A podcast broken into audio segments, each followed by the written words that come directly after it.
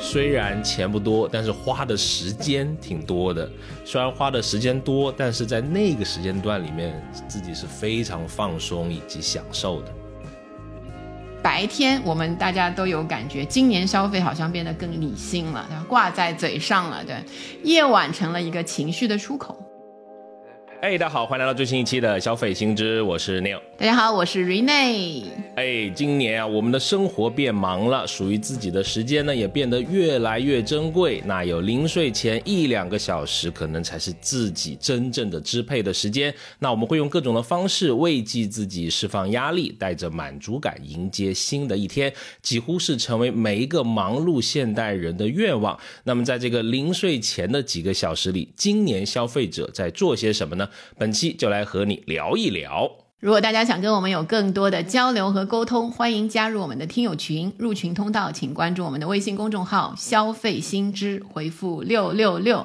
哎，那本期节目呢，我们也准备了配套的由我们出品的研究报告啊。如果你感兴趣呢，可以在我们的公众号里回复“睡前消费限时特惠”啊，这个价格主要就是交一个朋友。那会涵盖国内十二个主要的城市，我们深度的观察了四百多名的消费者。报告呢，阐述了情绪经济下消费者夜间消费行为的变化，以及高愉悦度零碎消费品类的特点和新机遇，也揭示。了越夜越想买的消费的心理，那欢迎购买我们的消费研究报告，也希望我们的内容呢对你有所价值。好，那还是这个老惯例，我们先聊数据啊。首先是一个这个夜经济的规模和概况。根据这个商务部城市居民消费习惯调查报告显示，大众约有百分之六十啊左右的这个消费是发生在夜间的。那大型的商场每天晚上六点到十点的这个销售额占比是超过全天的百分之五十。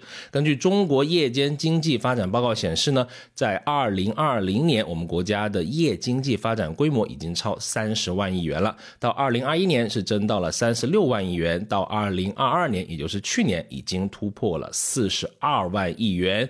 另外一个，我们国家现在对夜经济的扶持是非常多的啊。根据这个天眼查数据显示，目前我们国家夜经济现存相关的企业呢，达到了一百五十八点八万余家，其中今年前五个月新增的注册企业呢，就达到了五点六万余家之多。那与此同时呢，由夜经济衍生出来的一些企业，比如说跟烧烤相关、跟啤酒相关的热门的一些行当，今年分别是新增。了三点四万余家的烧烤店和两千一百八十余家的跟这个啤酒相关的这种门店啊，其中呢新增注册企业的平均增数分别为将近百分之一百四十和将近百分之一百一十五。夜味、夜玩、夜赏、夜购、夜养、午夜消费是我们国家商务部提出的夜经济的形态。就听起来好像这个号召的还是让我们就多吃多喝多玩，在夜间的时候，对吧？是没错。那今年线下经济主要呢是集中在吃喝玩会比较多一下。那除了以往流行的可能是二十四小时这种营业的快餐店啊、便利店啊，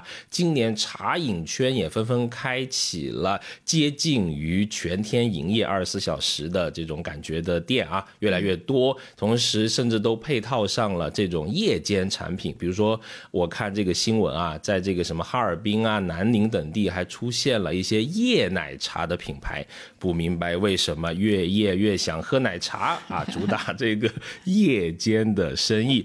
那根据这个美团外卖它提供的数据呢，今年第二季度平台上奶茶门店的平均营业时间已经超过了十二小时。嗯，其中呢，超过十六个小时经营时长的奶茶店的数量啊，是同比增长了百分之十二点五。那落到这个玩上面，今年的夜间游玩的上升势头呢，一直是从夏天持续到了秋天。十月份呢，全国景区夜间门票的销售环比啊，就比上个月增加了一点六倍。包括你可以看到很多新兴的，比如说什么一个，我上次去哪里了？苏州啊，一个一个园林，哎，晚上去玩就是跟白天是完全不一样的这种感觉。是的，所以就各种这个国家的嗯措施啊之类的都在。鼓励我们就晚上去多消费，对吧？当然，看完了这个大数据之后，我们看看我们自己的研究啊。我们自己的研究是在今年的九月到十月，在北上广深在内的十二个主要城市，然后对了四百多名十八到五十周岁的消费者来进行的。我们发现了其中有一个比较突出的数据啊。今年的晚上，把主力的网购消费放在晚上进行的这个人群呢，从二零二一年的时候的百分之三十二上升到了二零二三年的百分之四十五。所以临睡前的那么几个小时的这个时段啊，慢慢成为消费者网购的主力时段，也是大量的非刚需型消费释放的黄金时段。很多东西，哎，觉得嗯特别需要买刚需的，你可能白天就就解决掉了，哎，那一些对吧？那个。等一下，我看那个牛老师，对吧？非常意味深长的，对对对。对，就是他也有很多这个非刚需型的消费啊，看他怎么来找一些借口来说自己的非刚需型消费。主要是阿老师的锅，待会儿为您揭晓。啊，不不背不背啊，待会儿再说啊。然后我们再看这个，在我们的这个研究当中啊，晚上零税消费到底大家花多少钱呢？当然我们没有做特别精细的每个月每个月，我们以二零二三年的九月为例。受访者平均在临睡前的消费，也就是夜晚八点之后，线上加线下的消费的总和上花费的金额大概是一千九百三十一元。然后一线城市达到了两千两百六十八，比新一线城市高出了百分之五十左右。然后女性跟男性相比呢，女性受访者在这个临睡消费上的金额会略高于男性，大概高出一成多。所以你看，白天我们大家都有感觉，今年消费好像变得更理性了，挂在嘴上了。对，夜晚成了一个情绪的出口，越来越多消费者在晚上的消费当中呢，去找减压呀、疗愈呀、找快乐的意义。这就是为什么主流消费者进到一个这个谨慎消费的状态，但是越来越多的消费呢，放在了晚上，非刚需啊、冲动型啊那一些的。然后对消费者来说，需求的产生直到实现的过程里面啊，理性的。这个因素，比如说价格、服务什么性价比那一些啊，固然非常重要。但是你去在同样的这一些条件之下去选择 A 品牌而不是 B 品牌，你是选择在一天当中的晚上、中午什么碎片时间、下班路上是哪一个时间点去按下这个确定购买的这个键？其实越来越多受到一些不可量化的这个因素的影响啊，是。现在就要来问一问这个牛老师，这个笑容已经保持到现在了，对吧？然后说，呃，今年的这个税前消费、零税的这个消费有什么变化吗？你受到哪一些就是不寻常的因素来影响？不寻常的因素是阿老师是一个这个非常能够影响身边这个好朋友消费的一个啊伟大的人啊，促进了消费啊。我那个冲动消费了一些啊，冲动如我，比如说有些不可思议，买了一个二零一九年的设计一个数码产品啊，Kindle Oasis 三都不知道这个英文读对了没有，反正就是贵一点的 Kindle，嗯。啊，主要是阿老。师先买啦，我就跟风，跟风啊，就就也也买了啊，但是确实还挺好的，因为有个物理按键，手持人体工程学啊，又是铝的这个背板，太空铝，太空铝，对 那个都要给他们前面加一个前缀的，对，买的不是钛合金吗？啊，好，那呃说认真的，那还有一些是呃可能跟晚上的一些冲动的饮食消费居多了。虽然我今年挂在嘴边的经常是说打开热量缺口啊，打开热量缺口啊，不定期失败，比例呢也不多啊，大概在两成左右。就晚上想吃东西，看了十次，我能忍八次，我为自己感到骄傲不得了，这个。啊，但是呢，大部分的时间都是在线上点单，就是通过那个万恶的饿了么啊，饿了么上面点啊，因为为什么呢？啊，我们这个系统的发现了一下啊，因为在线下点单时候啊。你会下意识的会去选择相对健康的食物，因为还有周边人的眼光嘛，对吧？隔壁的人看着怎么 又喝奶茶了呀？啊，就那对吧？在家里面无所谓，饿了么一打开是吧？啊，这个就可能更高的会去选择一些有几率去选择一些热量高的 自己想喝的东西，好像到了晚上真的是想吃一些。烧烤啊、奶茶呀，啊，那这个缺口不能打得太大嘛，因为那科学研究表明啊，瘦得太快对身体也不好。有这个科学研究都被你找到了，哎呀。啊，是啊，那但是认真讲呢，那一方面在线点餐的这种便捷性啊，会鼓励消费者更多的去追求这种我们讲的即刻满足啊，而不是说考虑到长期的健康的目标。另一方面呢，就刚刚讲的，用手机点外卖可能是一个更加隐私的个人的这么一个安全的空间嘛，你不会受到别人过多的审视和评价。可能就会选择一些哎看起来不那么健康或者是高热量的这种食物。那从我们自己之前做的研究，我会看到，呃，特别是一些访谈里面，大家对于优惠券这个事情还是很痴迷的。是吧？就是各种我看到了各种当地的发券的这种 A P P 啊，惊为天人，有些都在新闻客户端，蛮厉害的，对吧？然后也这种券，而且往往它都是线上发券，你要在线下去核销嘛，也成为大家哎晚上走出去散步啊的去，然后去消费啊的一大的这种动力。所以呢。为了响应今年这个理性消费的这个风潮，我现在呢啊，就睡觉前我会把手机放在书房，离我远一点，就物理隔离是吧？物理隔离。下次如果再买那种二零一几年的设计，我就把它锁起来了。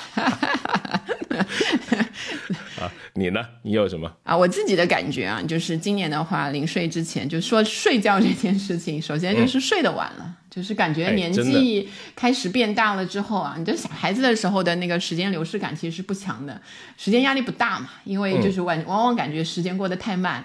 现在就感觉时间不够用，过得太快，流失感强，所以这个睡觉的时间，呃，如果去跟前几年相比，真的就是，嗯，你一个月一个月好像是十分钟十分钟往后移，一年一年就是一小时一小时往后移。对啊，今年都快过完了，你看这不可思议。我当时十二月一号的时候，甚至还觉得这个那个十一月有三十一号，死活不想进到十二月，你看，没错。然后今年的话，尤其是今年就是前面天气更热一些，夏天的时候，就是明显的感觉晚上的那个出去的餐饮多了，就晚上能出去吃晚饭，约晚饭啊，或者晚饭之后约一点这个小奶茶呀之类的事情变多了啊。是，就主要跟前两年相比，有一种就是很放松的久违的那种放松感，其实也是一个新的生活的安全感。然后包括如果在家的话，其实吃完晚饭之后啊，也会有一个散步，出门散步。然后现在的社区附近因为都有店嘛，然后不免这个脚啊就走进了 某一些那个店里面，很大部分时间都会喝点啥。多少带点，呃，有奶茶店嘛？就比如说，这最近流行什么霸王茶姬啊之类的，就是我多少也是会追一下新品，对吧？那个，哦，有一次喝一个那个，嗯，某某某一个那个品牌吧，那个饮品就发现不对，比我前两年，因为我我之前已经很久不喝那个夜奶茶这件事情了，哎，喝完之后真的一直到兴奋。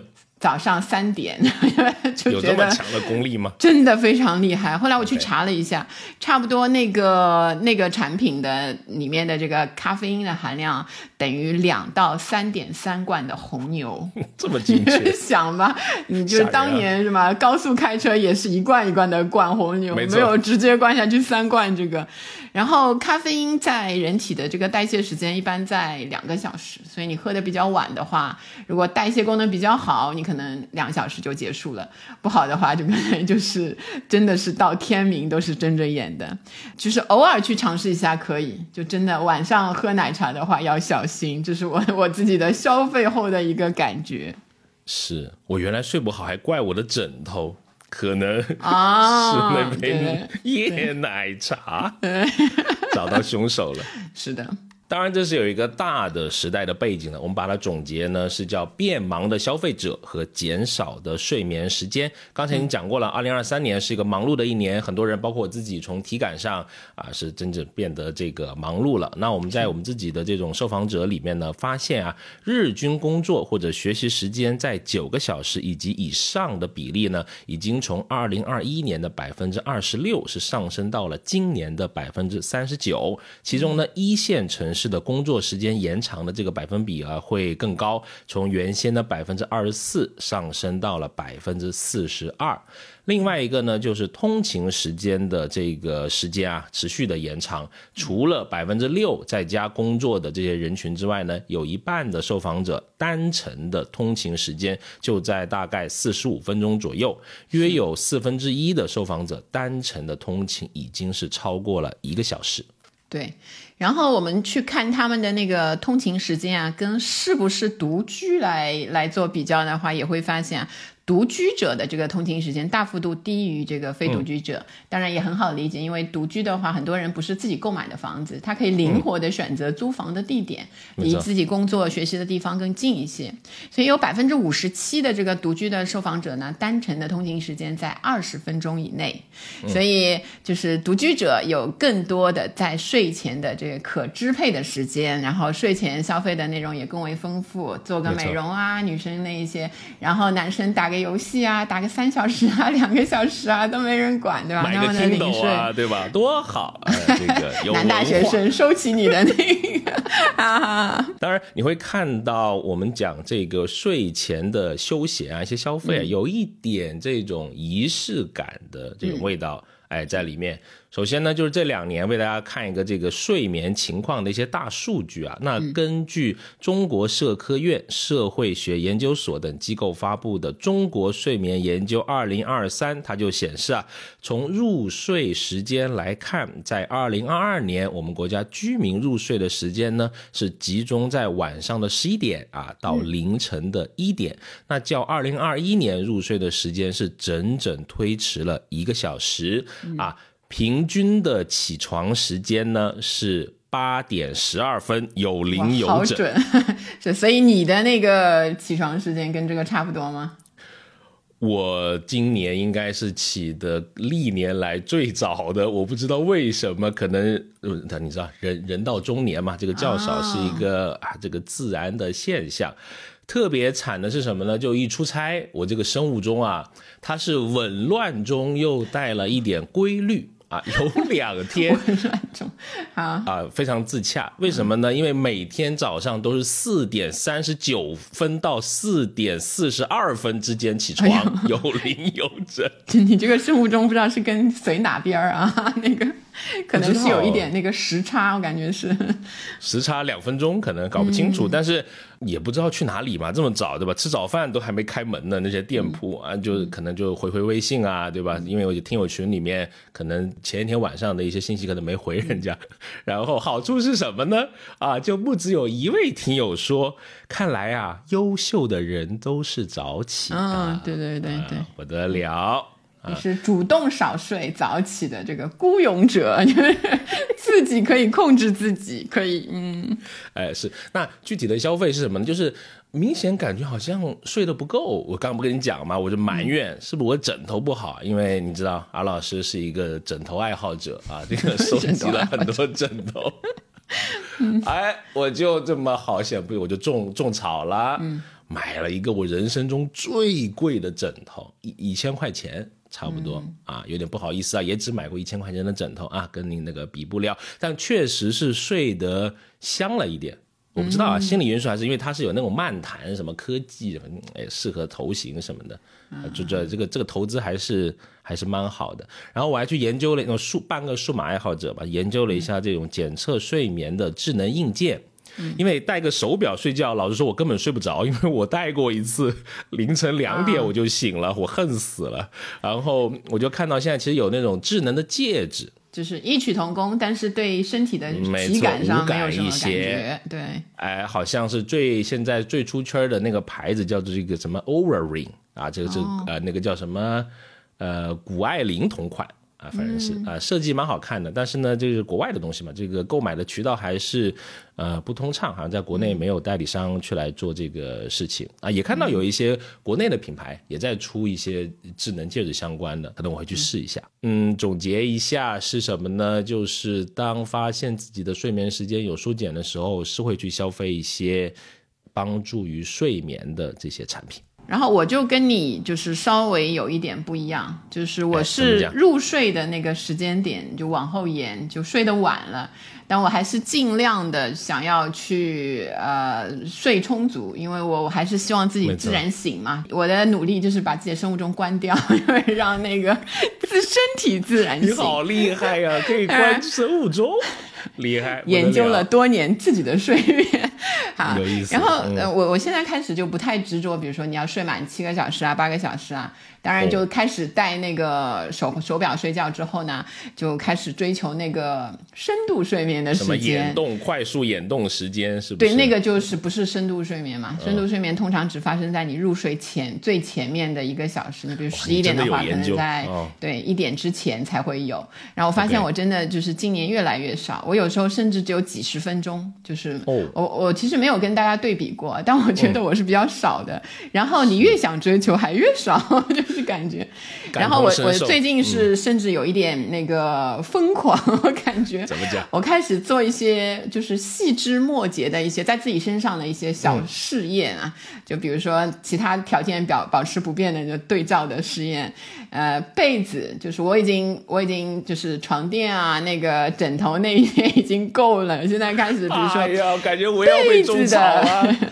被子的重量，就是尤其这段时间因为忽嗯忽暖忽冷嘛，哎，没错就，是上海这个长三角地区的气温都不太正常，所以你就有机会，有时候盖比较轻的被子，有时候盖比较重的，我都称了一下重量，然后哦记录了一下 当天晚上就深度睡眠的那个时间的长短就不。一样啊。然后包括就是那一天的床品，比如说有时候用那个棉的，有时候用类似丝质的，有时候用比较偏麻一些的。就比如说我有三种不同的那个质地的，你也会记录一下那段时间 这种质地的。你看，我们都是进行了一些研究，对吧？消费也要有依据。哎，然后比如说睡前喝的东西，我有时候嗯睡前就比如说早一小时的时候会喝点东西，以前喝牛奶嘛，嗯。发现不对，后来牛奶其实我的胃酸还是会有一点分泌的，会影响睡眠，就是但就换成了现在比如说洋甘菊啊之类的茶之类的，小小的喝一杯也是一种心理上的安慰，对吧？这一些的地方，我就嗯人在睡觉之前确实会想一些。把自己的睡觉能提升到比较好的那一些消费的这个点子啊，就是嗯。为自己想，所以所以这一些是呃细枝末节的，已经开始想的那一些了。没错。比如说，我刚不说我现在都不看手机了，都我睡觉前会看书嘛。我很喜欢躺在床上看书啊，当然这个习惯不是很好啊，但是我这个蛮多年是这样子，而且对颈椎不是特别好，所以我就很期待有一款是能够躺在床上看书的一种舒适的垫子，最好有点什么人体工程学一定得要这个东西啊。对，吧？我觉得千元以内我都能接受，因为它是一个很幸福的事情，看这看书啊，特别是现在我的这个 Kindle 有这个物理按键，哎呀，嘎哒嘎哒摁两下，睡得香啊，这个事儿。啊很值得是吧？好老师今年推荐给我最好的东西，不要把这件事跟官宣了我安上，没关系。明年你上咸鱼的时候不要来怪我，真的是。我 我已经卖过两个 Kindle 了啊，不对再就是第三个，就是事不啊过三嘛，就是人生。事不过三。你知道，就是，但就是我做了一些这样的就乱七八糟的研究之后啊，发现就更多的对自己消费的这个研究啊，就是解释现象而已。其实有点像你学了很多的育儿知识，就或者是两性专家很懂，但是不一定能处理好自己的小孩，处理好自己的伴侣一样。就你你让你知道这个原因，但是不证明你下一个选择的一定是那个最好的，你只是不断的在知道这个这个原因是什么，解释这个而已。所以这一些的事情呢，我觉得到最后就睡前想这么多的事情啊，导致的一个问题就是我睡得越来越晚，睡得越来越晚可能也是有这个原因。老是在想要怎么改善睡眠，就导致夜不能寐。哎，没错，哎，所以呢，我们总结一下，我们在这个呃今年的我们这个零睡消费的研究里面，刚刚我们讲到了这个睡得越来越晚的趋势，确实也是在我们这个受访的这些朋友啦里面是持续的上升的，啊，有百分之四十八的人啊会说自己是过了零点之后才睡，百分之四十一的人呢今年比去年睡得更晚，只有百分之二十一的人比去年睡得早了一些，我就在这个里面，但是我起的也早。两成里面的啊，对对对精英啊精英，不是起的也早了，这个总和时间在缩短。那所以在总人群里面，睡眠时间忽早忽晚、不规律的这种比例，就是生物钟可能有点小紊乱的这种比例，嗯也已经悄悄的是增长至了百分之八，哎，带来一些这种成的人，对，哎有时候早，有时候晚，对，没错，那大部分的受访者呢，会先在床上度过清醒的一到两个小时，完成我们所谓的睡前休闲的这个仪式感。那内容呢，当然了，刷手机为主啦。啊，和二零二一年相比呢，选择主动熬夜或者是晚睡的人，也从百分之四十一是上升到了百分之四十九。那睡前的可支配时间也是悄悄的增长了一些，从三点八个小时是上升到了四个小时。对，主要是大家虽然之前那个呃工作变忙了，但是抵不住大家越睡越晚，就把原来的时间哎追回来了。不仅追回来，还有一些结余啊、也很难说是好是坏的那个事情啊。大家都想要控制自己的时间，但我们看那个整体上，其实入睡这件事情啊，其实如果从你上床卧床的那个时间算的话，大部分的人卧床就要比那个入睡的时间是早一到两小时的。你先在床上度过清醒的一个到两个小时，对吧？做各种事情，屏幕休闲啊那些，所以晚睡不是一个无可奈何的选择，就是不想睡，因为主动熬夜会带来这个对时间的控制感。我们看那个睡前休闲啊，是一个非常就是前面不管你在床上还是不在在家里的其他的地方啊，在家里的话，主要的目的这个仪式感活动目标啊，就是解压、休闲，还有酝酿睡意。所以排名在前几位的就包括什么活动呢？比如说看电视。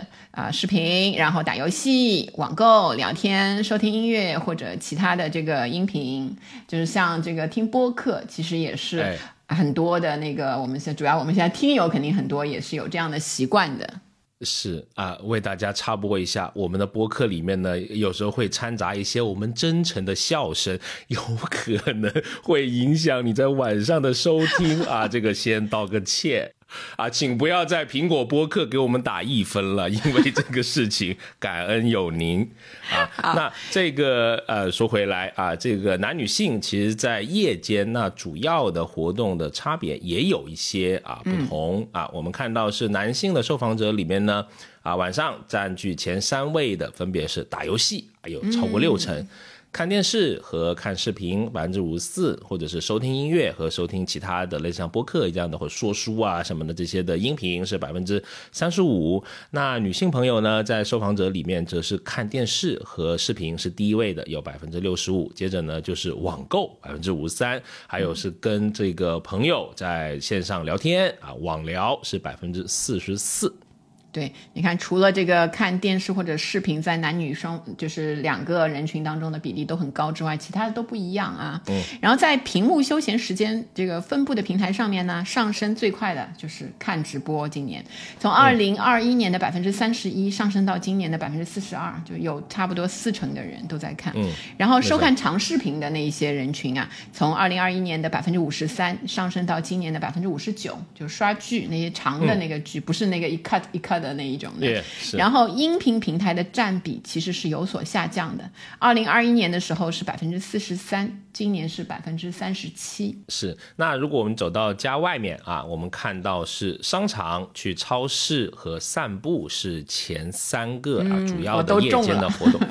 对，就是说我啊，好的，那紧跟其后的呢，包括啊，这个有一点惨，去公司加班啊，去电影院啊，去各种的餐厅，去露天的这种夜市、便利店、健身房、快餐店、酒吧、美容院等等。那刚刚讲了，这个商场、超市和休闲的散步的区域是消费者在平日夜晚最爱去的这些场景啊，百分比呢是较二零二一年是均有上升。另外呢，刚才讲到的夜间啊，特别是这种非节假日的去工作日工作日加加班儿，不知道给不给钱啊？如果不给钱，要批评一下这个老板啊。去加班的这个比例是变多了，而选择去看夜场电影的人在变少。同时呢，平日夜晚去便利店以及去健身房的人群的比例呢，都有所减少。在今年。今年我看到那个便利店的生意有一部分不是特别的好，然后像这个去健身房办什么呃一年两年卡那种长期卡的人群，好像也是大家稍微谨慎了一点，不想有这么长的那个契约的约束啊。是。就像今年，就是前几个月的时候，我去到那个杭州，就未来科技城那个附近，有很多年轻人在那里上班。然后在晚上，晚上大概九十点钟，好像已经过十点了，在一个呃吃饭比较嗯集中的那个地方，好多的餐馆都还开着，然后还有像这种什么。自助的彩票投注站，然后抓娃娃机，一些那个玩乐的设施，都还有年轻人。而且我记得是不是一个周末，还是一个周三或者周四的那个晚上，就十点钟左右，还有人在那边玩那一些 消费，特别是彩票投注站，就呀围了好几个，对对对，买买的那个年轻人。嗯，是，哎，我现在那个那个彩票站那些呃叫什么销售人员啊，他们不是佩戴那个胸牌吗？嗯，有些是有 LED 的，我不知道是为了晚上也能看得清楚啊。对，有可能是，而且也比较活泼吧。没错，他会写首席这个运气官还是好运官啊，蛮有意思的。嗯，可以有有记忆点，对。哎，是那啊，我们是看到在零税的网购，那也是有一些变化的趋势。接下来呢，就为你来解读一下。首先呢，就是这个频次的变化，近六成的消费者零税网购的频次啊是增加了。从大家去的这个呃频次最高的平台来看呢，最高的还是淘宝、天猫，然后到拼多多、京东。外卖平台、直播平台、生鲜平台等等，尽管呢，淘天就是淘宝、天猫啊占据的这个首位，但百分比已经是下降了，跟我们之前的呃比较啊，百分之十五。京东的比例呢也稍微有一些下滑啊，包括前几天出圈的这个新闻，就说拼多多的市值已经逼近了阿里嘛。那从这些被访者的行为来看，哎，也能看出一些端倪。那这些在传统的电商平台上减少的购物人群，是更多的也流向了直播、外卖到家和生鲜的平台。是的，然后我们说在晚上啊，就是冲动消费，其实是一个比较主要的驱动我们去按下这个购买键的一个动力。然后这个冲动程度呢，我们和二零二一年的时候，我们同样做过一个临睡前消费的冲动程度的那个自评分。所以今年的消费者比较了一下，是出现了一个冲动度微弱上升的那个趋势。如果你把这个一线跟新一线城市的消费者做一个比较的话，发现整体的这个冲动度的上升。啊，主要是来自新一线城市的消费者，嗯然后在一线城市里面呢，基本上跟前几年冲动程度是差不多的。然后按照这个收入的多少来区分的话，就是收入越高的人群，冲动程度越低。然后我们在这个里面其实也发现了一些比较有意思的那一个冲动消费的例子啊。啊，首先呢，看这个吃的吧，饮食，哎。我就刁钻的发现了一个，他说呢，就是喜欢买泡面，晚上啊，买回来呢，发现根本不喜欢吃，只是饿得睡不着啊。最贵的有一次是花了五十块钱，晚上买泡面，就各种泡面。啊，另外呢，就是买这个数码产品啊，就他买了一个 iPad 键鼠套装啊。作为过来人，这个真的没啥用，花了啊，他只花了一百多啊，还好啊。结果呢，是发现基本没用，真的，我跟你一样啊，这个这这基本没没啥用，闲置。共情了，共情了，共情了，啊。也发现有那个受访者呢，晚上产生了这个旅游的冲动，啥也没没准备，对吧？先去把一个代办签证的服务给买下来了，是吧？啥攻略也没有，就是想去啊，大概快五百块钱，先把这个服务定下来了。然后还有一个呢，兴趣爱好里面还挺有意思的，就比如说有人买了那个。蘑菇的种植包啊，这个 在白天清醒的时候可能会想一想。我们家也买过。多，就小孩子有一个科学什么实验项目，什么鬼？对对对，然后有一些人产生这个运动的冲动，睡前也是很会，他就买了这种无声的跳绳，智能无声跳绳啊，快一百块钱，听起来蛮有意思啊。还有几个冲动呢，我也没没咋看懂。就比如说买了酒坛子，就是百多元的一个酒坛子放家里，就可能真的是冲动消费。可能也跟我一样喜欢《将进酒》这一首吧。哦，哎，懂了，手办的这个意思是吗？就是啊，人生得意须尽欢呐，啊，老师。啊，其实呢，我们看这些睡前的，不管是啊，我们说冲动的消费，还是大家自己认为深思熟虑的理性消费，其实都会归拢在这个有一些因素的影响，就是感性因素的驱动是非常强烈的。因为在我们的研究当中啊，大家选择呃，只要这个产品让我开心，我就很想买。这个在晚上发生的比例是高达百分之四十，比白天会高出三分之一。然后在睡前购买的产品呢，往往具有相似的特点：非刚需的、实用性不足的，但是情绪价值非常高，就是高愉悦度的这一些产品非常的多。然后这些带来高愉悦感的消费品的种类啊，就包括比如零食、服装、日用品、兴趣类产品、美妆品、折扣产品、数码产品，还有就是给别人的礼物。刚需型的产品里面啊，就比如说临睡前购买一些日用品啊，其实是受到这个收入的高低和愉悦程度的这个影响，互相的这个作用非常大的。较低收入者，我们说在受访者中啊，就比如说年收入以八万为界，低于八万的话，你买那些刚需型的产品，愉悦的程度会更高。然后兴趣类产品则在这个比较高的，比如年收入高于八万的这个人群里面，对他们带来的。愉悦度会更高一些。嗯，是。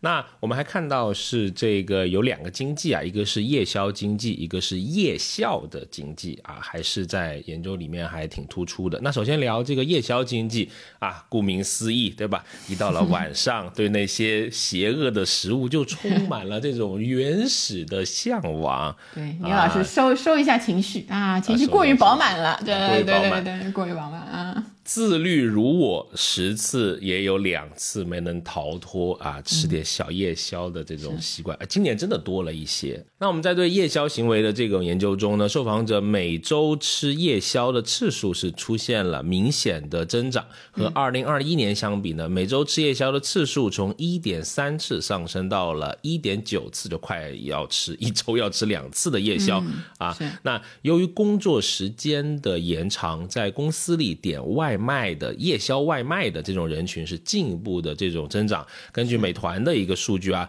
夜间时段个十点到凌晨的五点。打工人在写字楼和园区所下的订单占比呢是百分之九点八，是远高于百分之一点九的早餐的时段的。早餐可能就在路边就买掉了啊。那夜宵的这个消费的种类呢，也出现了一些有意思的变化。那在这个占比较高的饮食品类中呢，夜间的零食、水果和这个奶茶饮料的消费出现了显著的增长。烧烤、方便食品、火锅啊，也出现了这个轻微的。下降趋势大的还是一个偏健康类的，现在都有什么真正无糖，就连代糖也不加啊。在这种占比类较低的品类当中呢，养生产品是出现了显著的这个升高。在晚上希望喝一点小酒，哎，就像刚才那个囤酒坛的那位朋友，多有仪式感呀！家里面从酒坛，哎呀，挖两个出来的人呢，也从二零二一年的百分之六是上升到了百分之十一。追求健康和减压，看起来依然是今年消费者日夜不忘的消费主旋律。和这种消费频次同时上升的，还有平均的客单价了。消费者在夜宵上的这种花费，那我们看起来也是毫不手软。饿了么的数据，最新一年的订单数据显示，全国夜间零售外卖的平均客单价呢是四十五块钱。夜间零售订单总量最高的两座城市在上海和北京。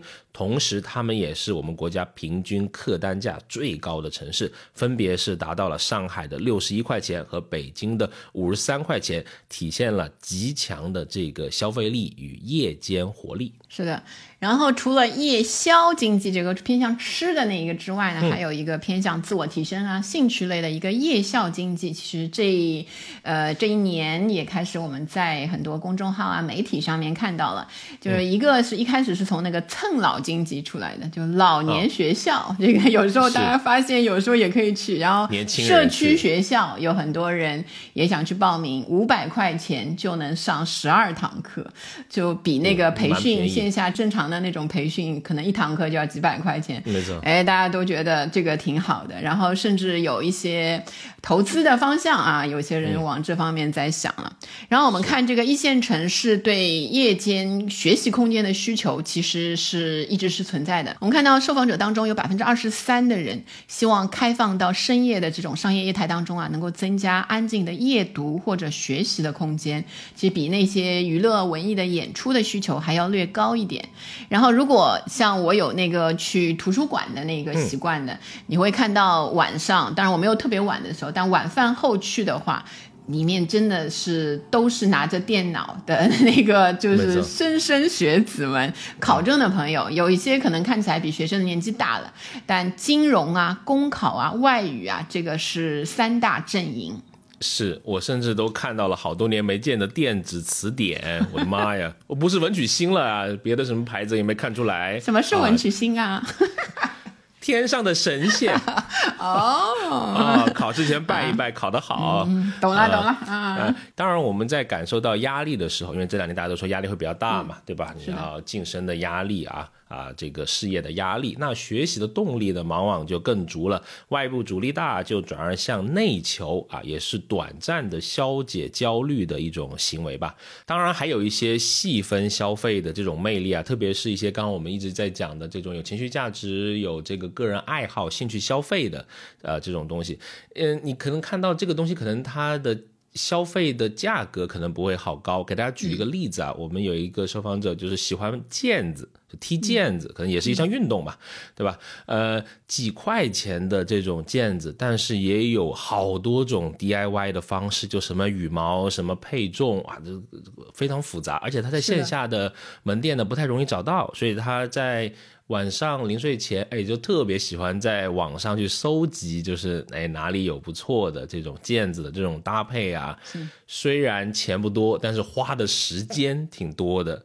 虽然花的时间多，但是在那个时间段里面，自己是非常放松以及享受的。是，而且在这种非常细分的小圈层里面，你做一些这个花很多足够的，但是总额上。绝对的那个数量上不高的那个钱，但相对这个圈层比较多的钱之后，拥有了丰富的知识或者是技能之后啊，你都有可能把它变成一种搞钱的技能。就比如说我们之前也遇到过那个像玩那个羊毛毡啊那一些的，是他后来就是真的就在临睡前，以前是消费，后来就是做完之后，小狗是吧？对对对，可以放在就是很多的平台上面卖，还是一个能赚钱的一个技能。所以这个都是融会贯通的。临睡前真的是。是有无限的可能啊！是。好，我们今天就花了一些时间讲了这个我们之前做的研究的一部分内容，也包括最新的一些我们看到的，就是我们自己的那一些身上的变化，大众的一些流行的趋势。如果你就是看我们的报告里面呢，也会涵盖更多的，比如说消费者在临睡前具体的那一些消费行为，呃，他们感觉三大最舒适的消费场景，然后最黄金的这个消费时段啊等等，都会在这个报告里面跟大家具体的讲。是，那这个配套的研究报告呢？如果感兴趣，可以在我们的消费新知的公众号里面回复“睡前消费”啊，限时特惠，主要还是跟你交一个。真正的朋友啊，那涵盖国内十二个主要城市。这份报告深度观察了四百多名的消费者，报告研究以及阐述了情绪经济下消费者夜间消费行为的变化，以及高愉悦度零碎消费品类的特点和新机遇，揭示了越夜越想买的消费的心理。那欢迎来购买订阅我们这个消费研究报告，希望我们的内容呢也会对你有所价值。当然也非常开心，如果你订阅关注我们这个播客消费新知。每一期跟你聊消费的新数据、新趋势，以及我们在消费者行为研究中的一些观察。如果你觉得节目不错，欢迎分享给你的三五好友，这也会是对我们非常非常重要的支持。那就期待能够在下一期继续与你在空中相遇。拜拜，拜拜，希望大家睡个好觉。拜拜。学而时习之，不亦说乎？下回见。